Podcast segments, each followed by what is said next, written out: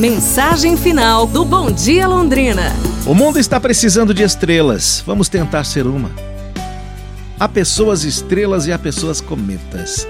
Os cometas passam, apenas são lembrados pelas datas que passam e retornam.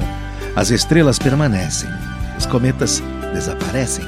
Há muita gente cometa, passa pela vida da gente apenas por instantes. Gente que não prende ninguém e que a ninguém se prende. Gente sem presença. Assim são pessoas que vivem numa família e que passam um pelo outro sem presença. Importante é ser estrela, permanecer, estar presente, marcar presença, estar junto. Ser calor, ser vida, amigo é ser estrela. Podem passar os anos, podem surgir distâncias, mas a marca fica no coração. Coração que não quer enamorar-se de cometas que apenas atraem olhares passageiros. Muitos cometas por momentos passam e desaparecem.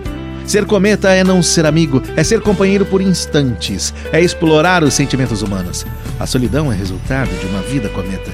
A solidão é consequência de não poder contar com alguém. Ninguém fica, todos passam, e a gente também passa pelos outros.